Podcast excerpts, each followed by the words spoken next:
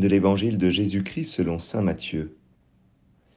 En ce temps-là, quand les femmes eurent entendu les paroles de l'ange, vite, elles quittèrent le tombeau, remplies à la fois de crainte et d'une grande joie, et elles coururent porter la nouvelle à ses disciples. Et voici que Jésus vint à leur rencontre et leur dit, Je vous salue. Elles s'approchèrent, lui saisirent les pieds et se prosternèrent devant lui.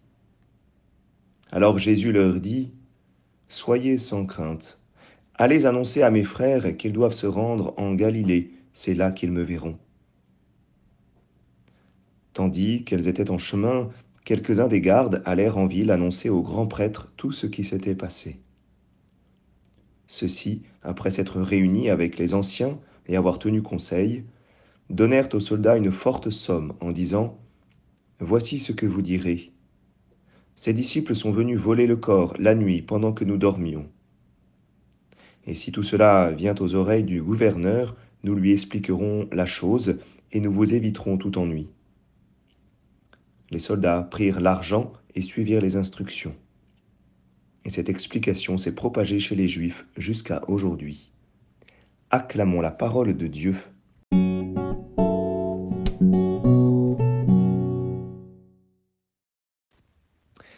Bonjour à tous, Christ est ressuscité. Il est vraiment ressuscité. Je vous souhaite à chacun et à chacune une très sainte fête de Pâques et j'allais dire surtout un sainte octave de Pâques puisque toute la semaine, chaque jour, nous célébrons ce jour très saint euh, de la résurrection.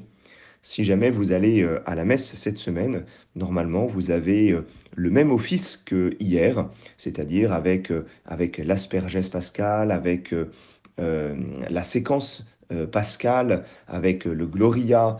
C'est même, le même faste que nous essayons d'avoir pour étendre cette fête de Pâques pendant toute la semaine. Alors aujourd'hui nous avons un évangile qui nous parle justement de deux annonces une annonce qui est une annonce pascale et une annonce opposée, celle des gardes. Alors celle des femmes, eh bien, par euh, les paroles de l'ange, elles rentrent dans un empressement, vite, et elles courent. Elles ont un sentiment mêlé, un sentiment de crainte et un sentiment de joie.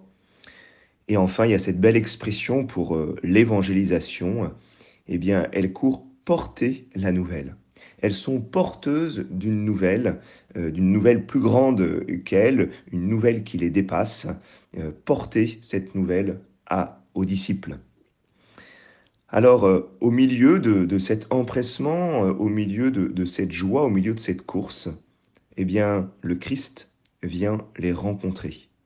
Quand nous annonçons la bonne nouvelle, quand nous sommes, les témoins euh, de cette bonne nouvelle, quand nous faisons œuvre d'évangélisation, eh bien nous rencontrons le Christ sur notre chemin.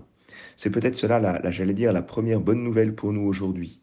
Dès que nous témoignons du Christ ressuscité, dès que nous rentrons dans cette bonne nouvelle et que nous voulons la communiquer, eh bien, nous faisons, j'allais dire, d'une manière, surabondante, nous faisons une rencontre avec le Christ.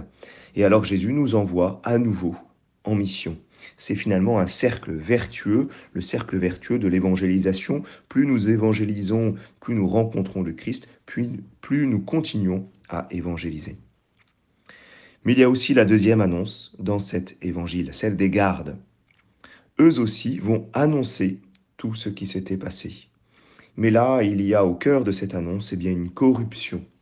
Alors elle est signifiée bien sûr par l'argent, mais nous devons, ou nous pouvons en tout cas, recevoir cette corruption comme aussi la corruption du cœur. Une corruption du cœur, eh bien, c'est d'accepter euh, euh, eh bien, des compromissions avec le mensonge. Euh, c'est une compromission parce que je ne veux pas changer de vie, parce que je ne veux pas me laisser déloger par ce que je viens de vivre, ce que je viens d'entendre, ce que je viens de voir, ce que je viens d'expérimenter. Alors, cette corruption les entraîne au mensonge à cause d'une peur de la vérité, euh, parce qu'ils préfèrent euh, rester euh, finalement alliés aux grands prêtres, rester dans leur sécurité avec leur autorité. Nous avons vu donc deux propagations à cause d'une annonce, une propagation de grâce, de vie de vérité, et puis une propagation euh, de mort et de mensonges euh, à travers les gardes. Alors, quelle annonce choisissons-nous? Choisissons celle eh bien, de ces femmes, demandons cet empressement, cette grande joie. N'ayons pas peur euh, peut-être de certaines craintes, puisque le Christ lui-même dira en, en dans son apparition, Soyez sans crainte, et soyons des porteurs de la bonne nouvelle. Pour terminer, je vois dans, dans, dans ces femmes eh bien, peut-être une figure aussi de la Vierge Marie. Pourquoi? Eh bien parce que Jésus utilise finalement les, les mêmes paroles qu'à l'Annonciation.